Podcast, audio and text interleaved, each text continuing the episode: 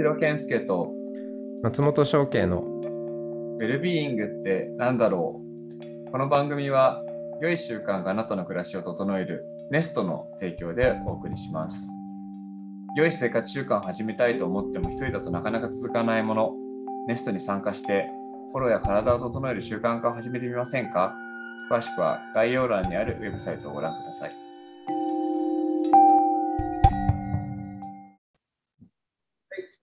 今日もよろしくお願いします。よろしくお願いします。さてさて、えっと、まあ、毎週届けていて、だんだん、だんだんっていうか、まあ、よく50週も続いてるなって思うわけですけど、うん。まあ、ひねり出してるわけですけど、そう、うん。今日でも、あの、しゃべり、なんか改めてしゃ、改めて系シリーズで言うと、改めて喋りたいな、話、あ、そう、ショッケイさん喋ってみたいなと思ってるのが、あの、あれなんですよ。あの、今度ね、まあちょっとまだ媒体とかもまだちゃんと決まりきってないんで、どんなかわかんないんであれなんですけど、ちょっとまあ、なんか、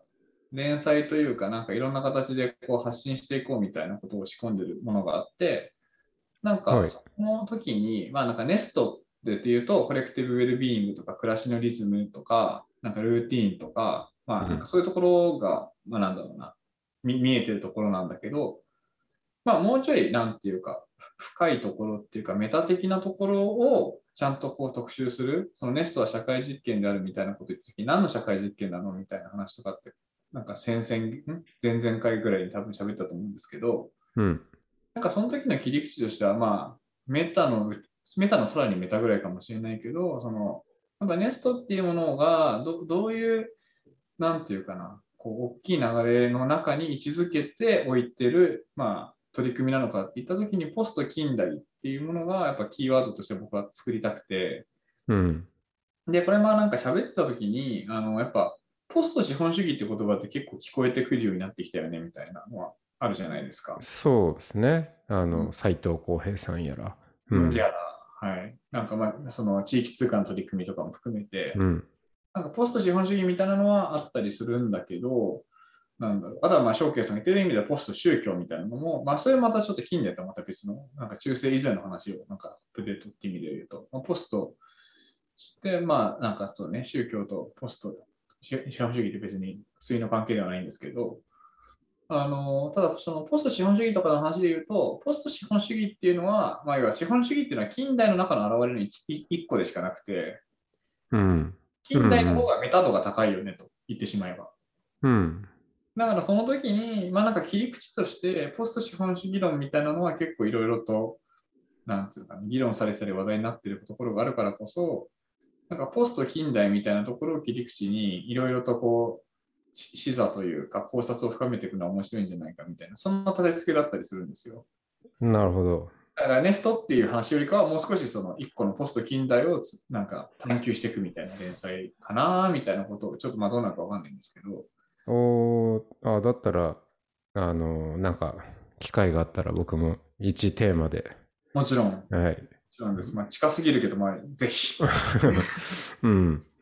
えーっと、まあ、その1テーマだったら、いはいはい例えば、うん、例えばね。えーちょうどね、今、これ、すごい気に入って、うんあの、早速、著者の先生に連絡を取った本がありまして、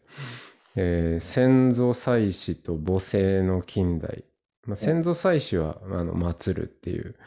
で母母性っていうのは母じゃなくて、あの墓？うん。墓のそのシステムうん。の近代。で、サブタイトルが、作られた国民的習俗っていう、うん。うん、のを読んでいて、まあ、近代まうん。までの、その、お墓とか、うんその、あ先祖供養的なものがどういうふうに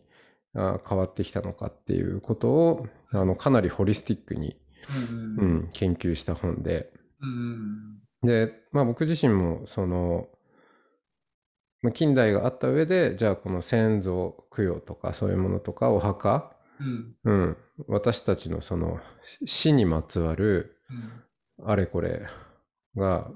あの、どうやってアップデートされていくのかっていうことにすごい関心があるので、うんううんん、あの、とても興味を持って読んだんですけど、はいはいはい。うん、それどどどこでどうどういう形でその、まあ、お墓とかと近近代っていう言葉が関わってきてるんですか？その本の大きいテーマっていうか。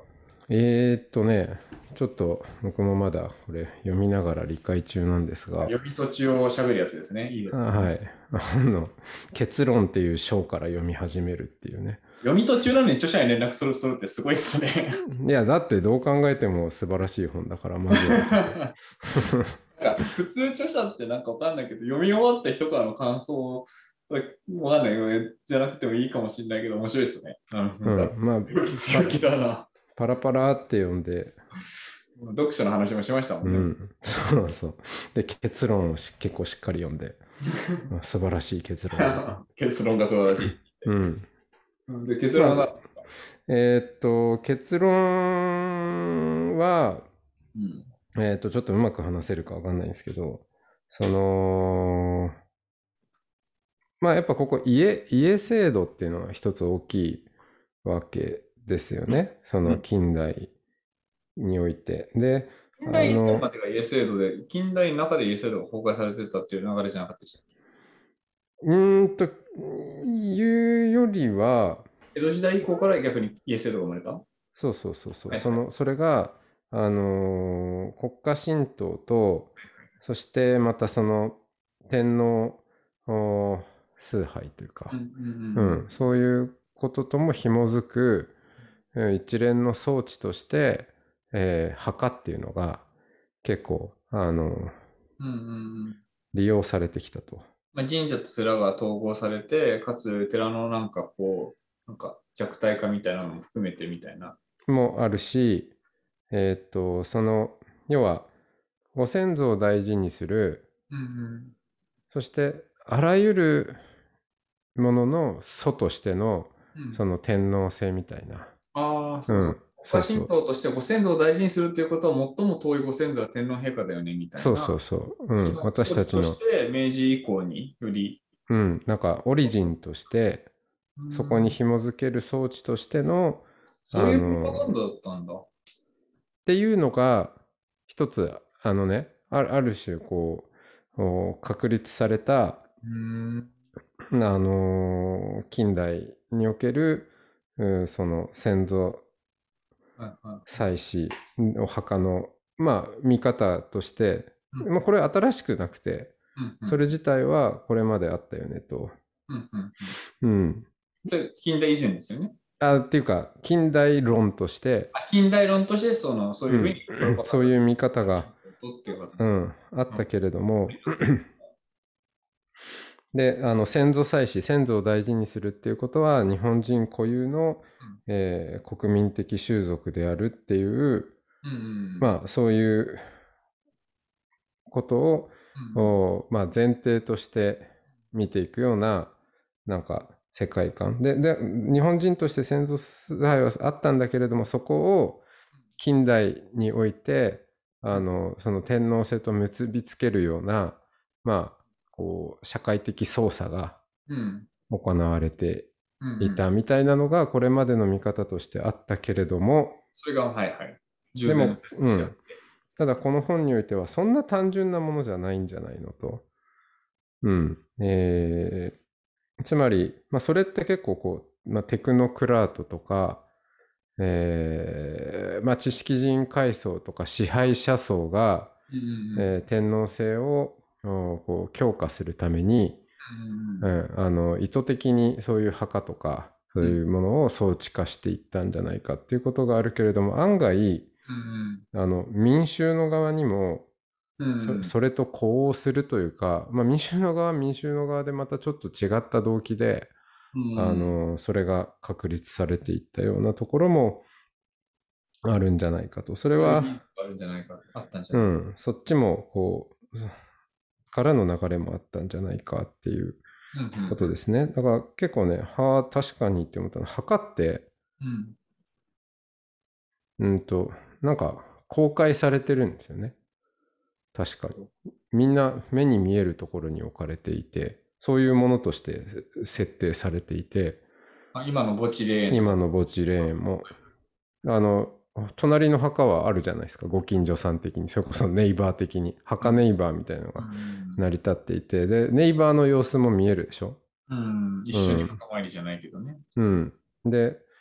あの、あ、あっちの墓は立派だなとか、うん。あっちの墓はよく、なんかいつも花がねうん、変わってて綺麗だなとか、いやうん、こっちの墓はもうなんかほとんど手入れされてなくて打ち捨てられているねとか、うん。あのーまあその国家神道的なものとはは置いといて、うん。なんかその、その自分の家の、なんだろう、ステータスとか、うん。あの、ううん、の流流星を他に示すための、まあ、エゴの延長としての墓装置っていう側面もあって、別に必ずしも、なんか、その、えっ、と、ななんて言うんだろう。天皇の秩序の中で、うんじ自分を居続けるっていう動機ではなく、もうちょっとむしろ、なんか、あの、近代資本主義的な、そのうん個、個としての、うんう。ん、を確立していく。ううんん。個人化の流れとかも 結構強くこうしているんじゃないかっていうう、ん。うん、ところで、あのー必ずしもなんか押し付けられた、えーその天皇崇拝路線で、それに対して、まあ割とね、そういう その近代の墓の成り立ちを批判的に、うん。うん、それはその民衆の本来の意思ではないというかのような言説で語られる、分析されることが、まあアカデミアでは多かったけれども、うん、そんなこともないんじゃない？っていう視点が、あの、まあ、新しさとしてね、うん。あって、そして、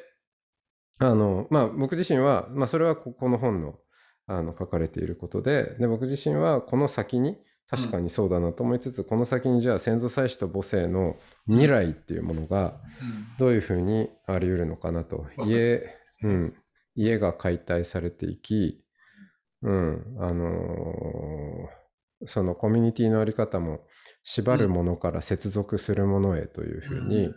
うん、変わっていく中で、うん。あの、まあ、前回話したヒューマンコンポスティングとか、うん。そういうことも出てきて、ちょっとじゃあこれからどういう、あのー死のイメージっていうものが、うん。うん、あの、あり、あり得るのかなということを、まあちょっと、この大変ありがたいのは、これまでのことが非常によくまとまってるんで、ここと接続するっていうことにおいて、うん今ね、そう、近代と未来をどうやって接続しようかなっていうことを、ちょあの、ちょっと盛り上がっているところです。あありがとうございます。なんか、あの解釈っていうか、理解は多分できたと思ったんですけど、ちょっと一個聞きたかったのは、うん今、その墓地霊園みたいな、その家制度に紐づいた、まあ、なんかオープンなスペースに、これが私の先祖の墓だみたいな、うんあの形式っていうのは、要は近代以降から生まれたものなんですか？そうだね、あのーその、もっとうん。日本の墓地って美しくなかったらしいんですよね。うんだ江戸時代前までってどういう形で死者とのコミュニケーションをしてたのかなとか。ちょっとそうね。なんか、うん。あのーも、もっとなんか、ま、まず、あの、あんまりそれがはっきり言えなくて、あのうん。そそんなになんか全国統一的にやられてたわけでもなく、結構ローカル性も強かったし、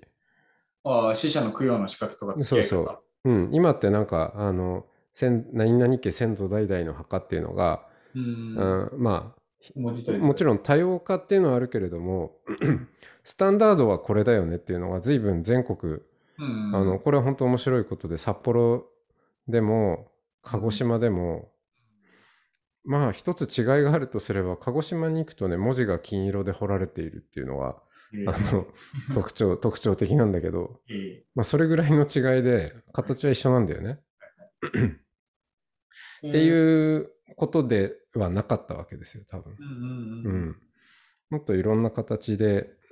なされていて、なされていなかったりもして。だあの、うん。要は、えっと、檀家制度みたいな形で、寺の裏にああいうふうにこ、えーお墓を並べるっていうのは、まあ、寺は今までもずっとあったけど、檀家制度みたいな形で墓地がセットになってたりするのは近代以降っていうふうに捉えていいですか？うーんとね、いや、あたんだろうけどどどうだろう。そこをちょっともうちょっと調べてみたいんですけど、うん。あのなんか確立確一的に確立されていたものじゃなかったんじゃないかっていうことはあって、でうん今でも田舎に行くとその村墓地みたいなのもたくさんあるからうんうんあのお寺と必ずしも紐づいてなかったりするんですよ。あまあもちろんそうですよね。うん。だからね、そう、そこもあんまり、あの、決まってないんですよね。まあ、そむしろ、まあ、あの、今のお寺に紐づいた墓地っていうのは、今って宗教法人じゃないと、あまり墓地開発がしにくかったりするっていう、いろいろこうんう、縛りもあって、特に都市においては、うんうん、とかっていうものもあるので、当たり前のような顔をしているけれども、もっと多様であったと。で、そこに西洋が入ってきて、はいはいはい。で、あの西洋と肩を並べる近代国家とならなければならなかったと、日本は。うんうんうん、で、その時の一つの、やっぱり、あの、表現として、うんせ西洋西洋のような、えーその庭庭園式墓地、はいはいはい。美しい庭園式墓地を、うん。えー導入しようという、して肩を並べるっていう動機は一つあり、はい。はいでもうもう一つは、今度はその、ただ西洋と一緒っていうんじゃなくて、近代国家としての日本の固有性というものも、うん求めていかなければいけないというところで、まあそのあの先祖祭祀という、うん。うんただ美しい、えー庭園墓地というだけじゃなくて日本は 日本人は、えー先祖を大事にする民族特特別な民族であるっていうなんかそういう,、えーこうキャンペーン、古事記からつながってるんじゃいみたいなね。うん、そうそうそうそうそういう動機もあっただろうという。なるほど。面白い。うんなんか前回の話でね、そのやっぱ日本の墓墓が墓石で無機物の石だよねみたいな話って、うんなんかそうなってるもんだからしょうがないって思ってたんですけど、先週は。でもなんか今日の話で、まあ、要は近代、あの西洋はね、石造りとかレンガ造りみたいなものが家の土壌にあるから、まあ、石碑というか、あの石の作ったお墓っていうのがあって、まあ、なんかそことその、なんか個人をちゃんとこう、まあ、埋めていくっていうか、埋葬するっていうのが、まあ、近代化の流れで持ってきて、その時に、まあなんか石になったっていうんだったら、すごい僕はなんか納得ができたんですよね、物語として。うんうんまあでも逆に言うと分かんなくなっちゃったのは、なんかわかんないその江戸時代前までって石じゃない形で、かつそのオープンスペースじゃないところでの墓って、わかんない。そもそも見たことがないから、どどんな、どんな家の中にあったのかなとか、そもそも墓っていう概念がなかったのかなとかっていうのが今分かんなくなっちゃった。うん。どうなんだろうね。姥捨て山的な、そうそう。うん、山に放るとかそ。れこそ土に撒いてたとか、ヒューマンコンポスティングをバイオテックなしでやってたとかを。うんうんうんうん。なそういうの多分ね、あったと思うんですよ。まあちょっとそこの、なんと江戸時代以前までの話が分かんないから、まあ、若干そこは、あの、まあ、ごめんそそこまで深追いしないとしても、ただそれで今聞いてて面白いなと思ったのは、まさにその、形式としては、墓石とか個人とか、まあまあ、それを、あの、輸入しておきながら、やっぱりこう、特に近代化の流れで国家神道にこうなっていくっていう時に、まあ、あれですよね、その、なんていうかな、江戸時代前までも当たり前のように天皇陛下っていうものを非常にこう崇拝してたのがあったんだけど、でもそれってなんか、所与に与えられたものみたいななんかか感じというか、なんかそこに対して、なんだろうな、そうなってるんでみたいな、こう所与に与えられたようななんか関係性だったものが、今その近代になって個別化していったり、自由になっていったり、自由意志っていうものがこう発露していくタイミングで、でもそのなんか自分で自分の人生を選択するとかチョイスするってことに全然慣れてない、まあ多分民族だったわけですよね、きっと。当時。うん。なんかその時に自分で選択しているんだけど実は選択させられてるみたいな、なんかそういう物語の作り方だったんだろうな、みたいなのは今聞いてて思いましたね。で、でそうだでね。多分。与えられたものから、やっぱ自分で選択したと思ってるからこそ、よりそのなんだ国家神道的ななんかこうエネルギーっていうか、そそこに対する貴族意識っていうのは、与えられた時よりもやっぱ主体性があるからこそ強くなったみたいなのはあるんじゃないかなって今、ちょっとそこら辺は思ったりしましたけど、どうですか？そうですね。多分、その国民国家、うん。だよね。うん、としての、その、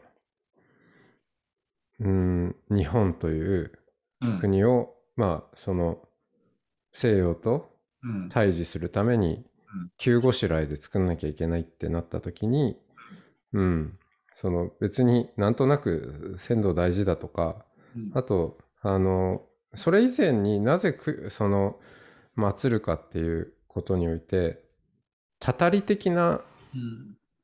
動機からうん。やっぱりこう手を合わせなきゃいけないとかちゃんとこう死者をあれしなきゃいけないっていうのが強かったうん。のが、今ってやっぱ実際お寺にいてもうん。いやもうちょっとちゃんとやんないとたたりがあるからご先祖様がうん。沈めるためにって言って奉仕する人ってまあほぼうん。あんま出会わない。まあ、うもしもしかしたらちょっとはあるかもしれないけど。う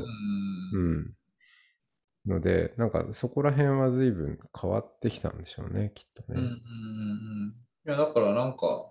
そうですよね。なんかやっぱりこう、まあ、民主化、国民国家になっていくとか、民主主義的なものをデモクラシーみたいなものを取り入れていくっていう、まあ、流れの中で、システム的にはお殿様とか、まあ、なんかそういうある種の身分制度みたいなものが使えなくなったから、まあ、いきなり自由になりすぎると、まあ、あまりになんかカオスだし、そこに対してどう一貫性を作るのかっていったときに、システムじゃなくて仕組み、あの精神側というか、うん。なんかそっちの方でやっぱり一致団結させるっていった時のやっぱ物語として一番使えたのが、まあ、古事記というか天皇陛下の、まあ、天皇天皇の物語みたいなものがあったんだろうし、しそこでその市民としての主体性っていうのをそそのい家って家っていううん。えー形で、まあ、集団を構成し、そしてそこにそ遡っていったところに天皇、まあ、みんなそこの子なんだからだから明明治だいぶ明治維新から終戦までっていうのは自分と先祖と天皇陛下みたいなものが前はみなんか3つのレイヤーで紐づいててなんかだからこそ家制度っていうものが国家神道のあ話も含めて成り立ってたのに戦後ってある種の天皇陛下の立ち位置が大きく変わったタイミングでうん。そこの意識がすごい崩れていったときに、なんかうん、先祖代々の墓を祀るっていうことは俺たちは天皇の子だよねみたいな、なんかそこのロジックが崩れたから、なんか本当は3つで完成されてたシステムなのに、2つになっちゃったから、そりゃ、この戦後から今の流れの中で家制度も公開していくよねっていうのは、うん、ありそうですよね。ありありそうですね。うん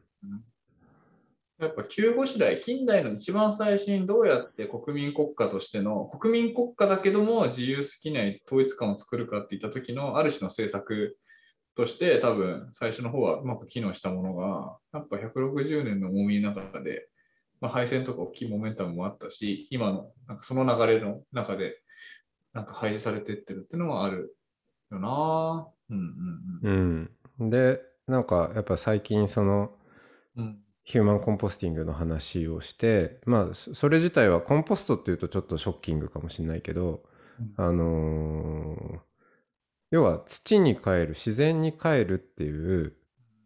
イメージなんですよね。で、うん。そう捉えた時にものすごいみんななんかそれは嬉しいっていう、うん。あの反応をする、うん、それこそが本来だっていう反応をするっていうことは、まあ、今の文脈で言うとその近代においてうん。私がいて家族がいて先祖がいてそしてその先に天皇陛下に通じているっていう、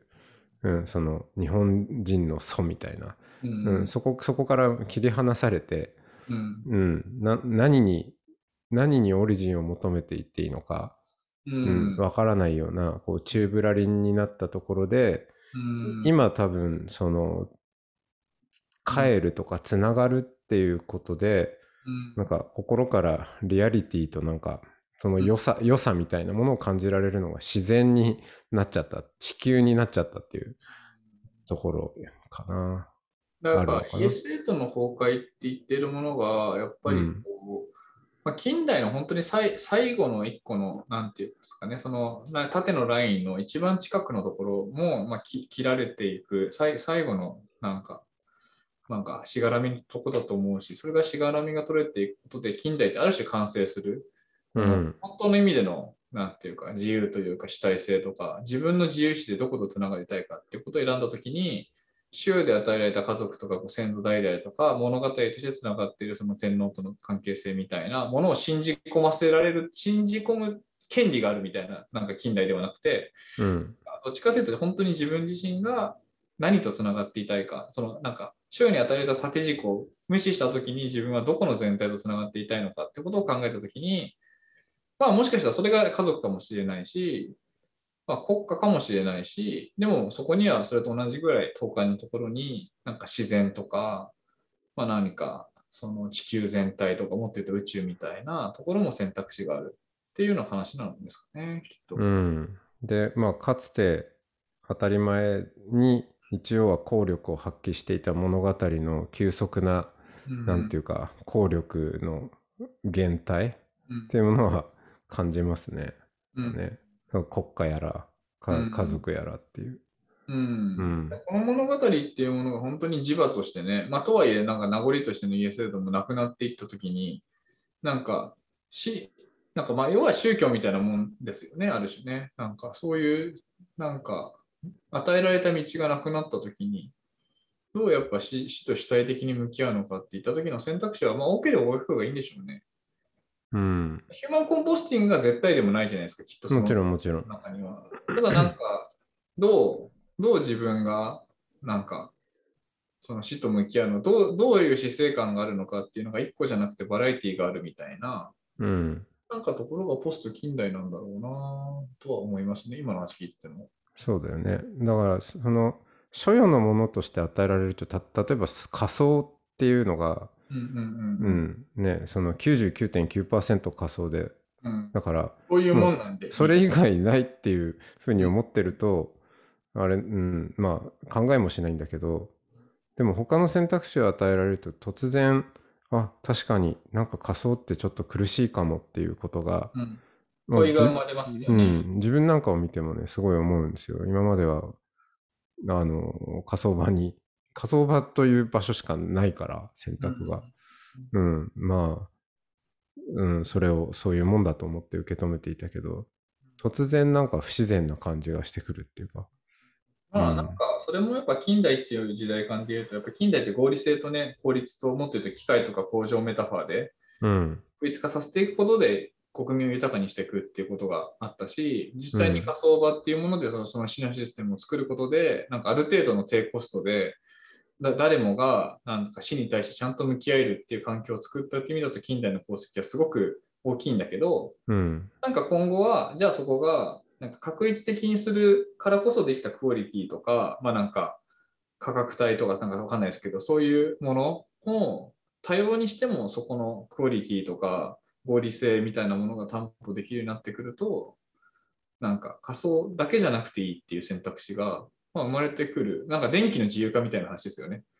そうね。電に気の自由化とかも、あれもそんなね、一番最初からこう電気多分やってたら、あの、なんか送電網とかの話も含めて全然無理だったと思うんだけど、うん、インフラできたから、とりあえず、みたいうな。ん、送電できたから、まあそれ以外は他もなんかいろいろとやってもいいんじゃないみたいな、あれもなんかポスト近代的な流れな気もするし。そうだよね。そういうリニューアブルエナジうんうんーの広がりやら、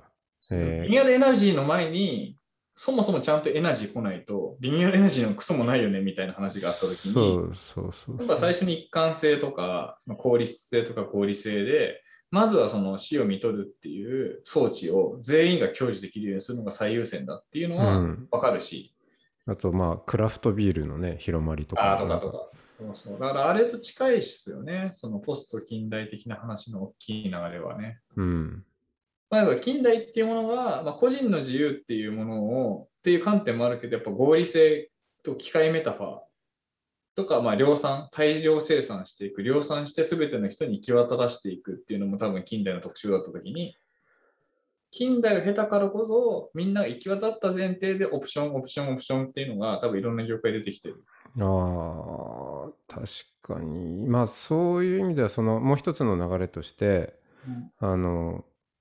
選択肢の多様化もあるけれどもうん。あのほらまあここでも出てきたアマチュアリズムうんうんううん。ん。自分たちでやればいいじゃんって、やっぱその、なんか与えられた選択肢とか商品が増えたっていうんじゃなくて、だったら別に仮想場を使わなくったって弔いってできるんじゃないかっていう、うんなんかその発想にも近いかもしれないね。いやだからその結婚式とかも多分そうなんですけど、まあ、お金払えば月並みのものはできるけど、うん。まあ、それが分かる安心感があるからこそオリジナルに挑戦したいっていう、うん。なんかここの感じ、だからそうやってあのネストで言ってるそのクラシャニズムを取るときにも、要はなんか300円出せば牛丼食えるんだけど、うん。でもなんかちゃんと時間かければ、なんか体にいい美味しいもの食べれるから手料理しようみたいな、うん。なんかこう、なんかそのササービスみたいなものが行き届いてるからこそ、アマチュアリズムでそこに対して、なんか卵なんて10個、10個セット買えばさ200円とか300円の世界なんだけど、まあ、だからこそ卵を育ててみようみたいな、うん。なんかそれが卵を育て育てない、鶏育てないと卵が得られないからっていう必死さの、なんか食うために鶏を育ててる感じと、スーパーに行けば買えるんだけど、あえて鶏を育てることでそこで出てくる卵をすごくありがたくいただくみたいな話って、同じいただくだけど気持ちの余裕とか不安とかいろんな意味で全然違うじゃないですか。全然違うよね。でだから、それまあ、がその前近代的なものとポスト近代的なもので、起きている事象は一緒なんだけど、近代が残してくれたインフラがあるかないかで、き気持ちは180と違うっていうのが僕が多分、かなり総合して言いたいポスト近代論なんですよね。うん。まあ、それがあって初めて、その、民主化、うんうんううん。ん、が完成に近づいていくというか、だから単単純にその、か官でやってたところが、うん。あの民間の企業に移りましたって話じゃなくて、そうですね。そう民営化だけじゃなくてね。もっとね、アマチュアリズム。うん。だから僕だから、まあ、あの、この話締めると、やっぱ、あれですよね、ポスト近代としての、その、か仮想場じゃないやり方って、やっぱ江戸時代以前の多様化っていうものがオプションで選べて、うん、アマチュアリズムとして自分でも埋葬ができるっていう選択肢が与えられてるっていう感じに近いんじゃないですかね。うん、うん。なんか、なんか、そう。う、うんん。だから手作り結婚式と結構近い気がする。確かに。うん。なんかだから、バイオテックがどうみたいな話ももちろんあるんだけど、それはどっちかっていうと、うん、枝葉な話で、うん、なんか江戸時代以前にあった多様な感じっていうものをもう一回、なんかこう、インスピレーションとして手に入れた上で、じゃあ現代版にアレンジして、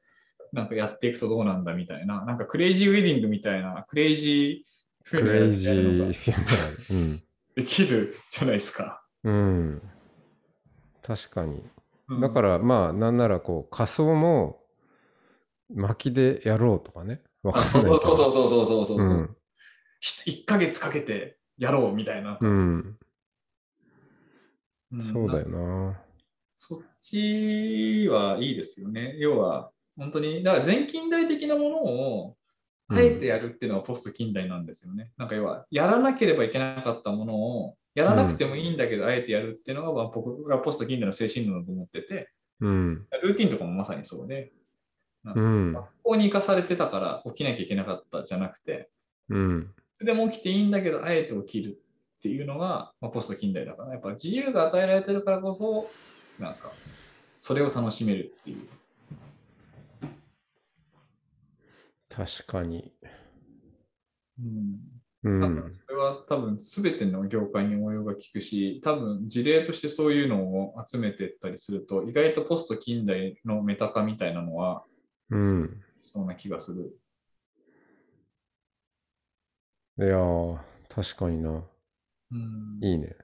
テクノロジーも一つの選択肢であり。あ、そうそうそううそう。ん、なんかどちらかというとアマ、まあアマチュアリズムとかの方がむしろ、そのなんだろうな、その、あれですよね。むしろ最先端ですよね。なぜならそっちの方が、むしろそっちの方が原始だから。うん、原始に帰っていけば帰っていくほどやっぱ最先端というか、要は原始に帰っていけば帰っていくほどコストがかかるし、手間暇がかかるし、うん、でもそこに生きる喜びとか本質をつながり直すっていうことを取り戻せたりするから、うん、そこを民主化していくとか、そこを選択肢として人に対して、なんか手の届く範囲にしてあげるみたいなのは非常に最先端な感じがしますね。ですね。うん。いいインスピレーションをいただきました。いえいえ、ありがとうございます。こんな感じでポスト近代 連載をしようかな。ああ、いいじゃん、いいじゃん。うん、なんで全然ネストと関係ないんだけど、ネストに根底するものは、ここら辺の考え方なんで、で、別にこれ自体はネストと関係ないところで展開されていってもいいし、ポスト近代っていう言葉自体とかを中心にいろんな人たちが集まればいいなと思ったんで、第1回の対談が結果的にできてありがとうございました。はい、ありがとうございました。はい、ではでは今日もありがとうございました。失礼します。はい。